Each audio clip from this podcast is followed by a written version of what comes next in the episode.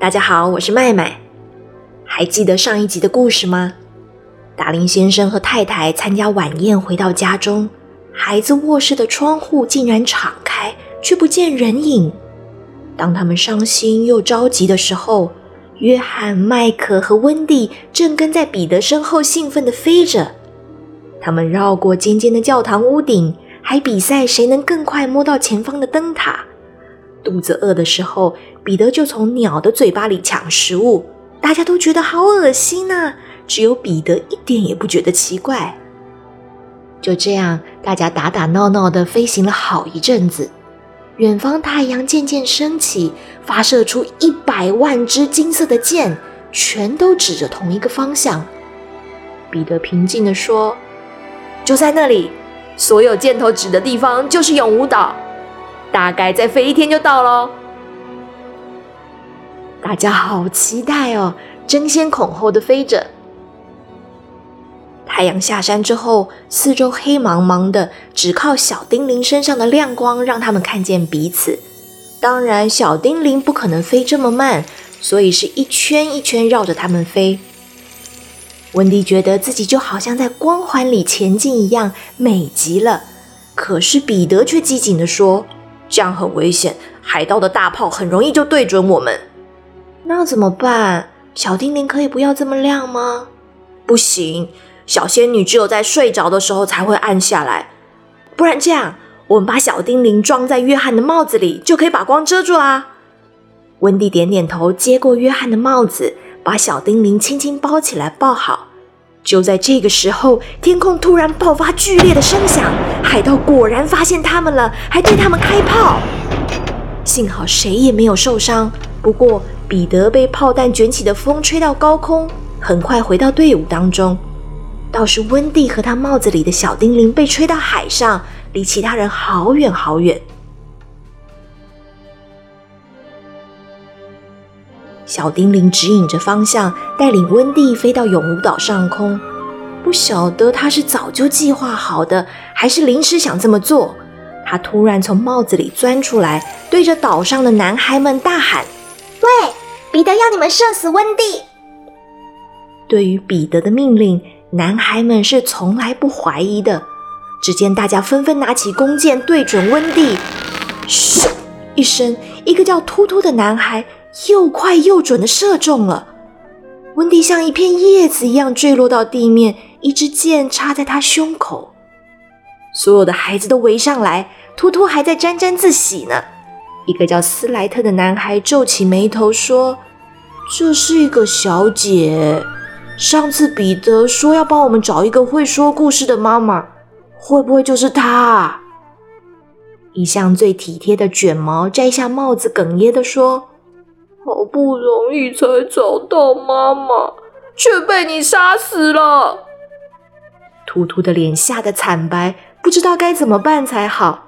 就在这个时候，彼得带着约翰和麦克回来了。啊，我我回来啦！怎么没有人欢迎我啊？我要宣布一个天大的好消息！我帮你们找到一个超会讲故事的妈妈哦！她跟小丁玲在一起，还没到吗？大家沉默不语，连头也不敢抬。突突咚一声跪到地上忏悔说：“都是我的错，我杀死他了。”彼得走向前一看，气得把剑举起来两次要对准突突，但手却……哦哟，是谁一直抓我的手啦？男孩们惊奇的瞪大眼睛，指了指彼得身后。竟然是温蒂的手抓住彼得，温蒂还活着。彼得赶紧在温蒂身旁跪下，发现了他送给温蒂那颗扣子，你们还记得吗？温蒂曾把它系在项链上戴着，而突突的箭正好射中了这颗扣子。还好只是虚惊一场，突突也松了一口气。男孩们马上七嘴八舌的把小丁凌乱传话的事情一五一十通通告诉彼得。彼得的脸变得好严肃，他生气的说：“小丁灵，我再也不跟你做朋友了，永远永远。”小丁灵伤心极了，但他一点也不后悔这么做。只要一想到彼得和温蒂有说有笑的，他就不高兴。更何况还交换一个吻什么的，太气人了。但男孩们哪想这么多呢？早就把这个意外抛到脑后，又蹦又跳的讨论如何欢迎新朋友。彼得做的第一件事就是替温蒂他们量身材，好给他们找适合的空心树。这里的每一个孩子都有属于自己的空心树，就像量身打造的电梯。只要从自己的树洞爬进去，稍微吸一口气，就能不快不慢的往下滑，到达地底下的家。要出门的时候，就一呼一吸交替着，就能像毛毛虫一样蠕动着往上爬。才不过几天，温蒂、约翰和麦克就很熟练这套上上下下的动作，而且渐渐爱上了地底下的家。这个地底下的家有一个很大的客厅，客厅中央有个用来钓鱼的大坑洞，地上长满五颜六色的蘑菇当做椅子。其他宽敞的地方都是用来玩游戏的。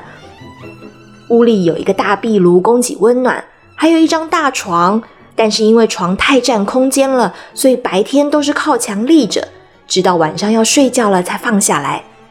所有的孩子都睡在这张床上，紧紧靠在一起，就像罐头里的沙丁鱼一样。因为很挤，所以翻身有严格的规定，由其中一个人发号施令，大家才可以一起翻身。彼得特别为温蒂单独做了一张床，其他的男孩也都迫不及待地献上自己收藏已久的宝物，有弹珠，有花环，还有稀奇古怪的石头。他们都渴望地说：“温蒂，请做我们的妈妈吧，拜托。”温蒂说：“我可以吗？我只有过照顾弟弟的经验呢。”怎么不行？你这么温柔，而且漂亮，当然可以，而且还会讲故事。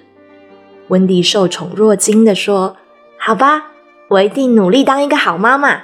那你们先去收玩具，收好之后，我讲灰姑娘的故事给你们听。”这天晚上，孩子们都带着心满意足的笑容睡着，温蒂还替他们每个人盖被子呢。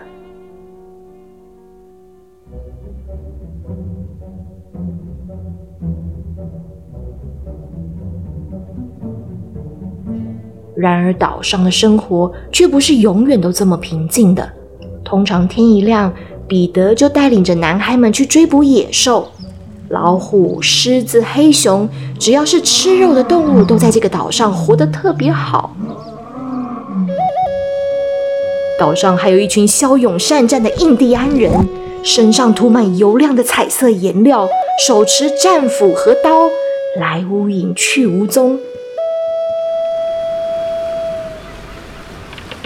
永无岛上最凶神恶煞的，就是杀人不眨眼的海盗，让人闻风丧胆的虎克船长就是他们的首领。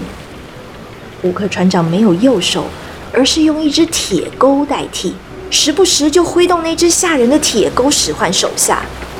虽然他举止优雅，像个贵族，说话也常常文绉绉的，跟一般海盗很不一样。但当他越是彬彬有礼的时候，也是他最凶狠残暴的时候。岛上的这几股势力每天都要发生一些大大小小的冲突和战斗。这天清晨，天还没亮，一声巨大的爆破声响划破了寂静，海盗对印第安人发动攻击了。瞬间，狼烟四起，打打杀杀的呐喊声和兵器撞击声不绝于耳。但海盗们大张旗鼓的进攻，只偷走了印第安人的战鼓，就撤退了。胡克船长率领的手下却埋伏在彼得和走丢男孩们的空心树旁。海盗们听见地底下正热烈的讨论哪一边会赢。彼得说：“别担心啦，要是印第安人赢了，就会敲响战鼓，那就是他们胜利的讯号。但是他们哪里知道？”战鼓已经被海盗给偷走了。胡克船长的心腹手下史密暗暗窃笑说：“ 你们别想听到鼓声。”没想到虎克竟然比了一个手势，叫他击鼓。史密搞不懂为什么要这么做，但还是顺从的敲了两遍鼓。果然就听见地底下传来欢呼：“啊，印第安人赢了！印第安人赢了！”胡克船长迅速下令海盗们一人看守一个树洞，大家摩拳擦掌，奸诈的笑着。头一个钻出树洞的男孩是卷毛，他一探出头来，立刻就落到大钢牙切科的手里。切科把他扔给史密，史密又把他扔给矮冬瓜斯塔奇，斯塔奇又把他扔给刀疤比尔。就这样，所有的孩子们一个接着一个，毫无防备的从树洞里被拽出来，抛到半空中，然后被捆起来带走了。只剩下彼得还在地底下快乐的吹笛子呢。他刚跟温蒂打赌，一定会练好这首曲子，完全不知道地上发生了什么惨事。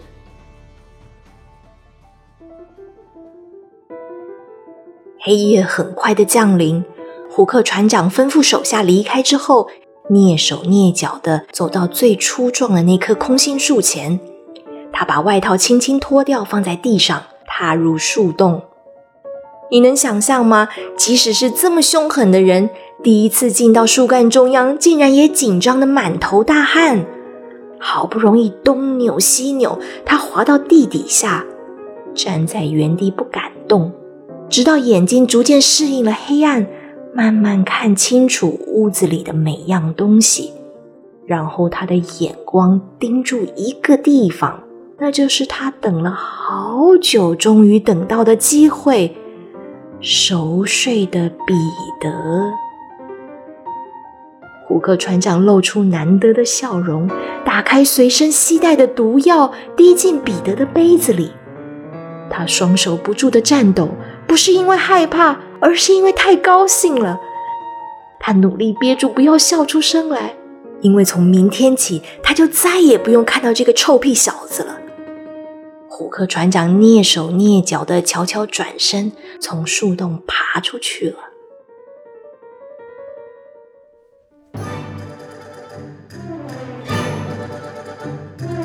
小朋友，虎克船长的计谋会得逞吗？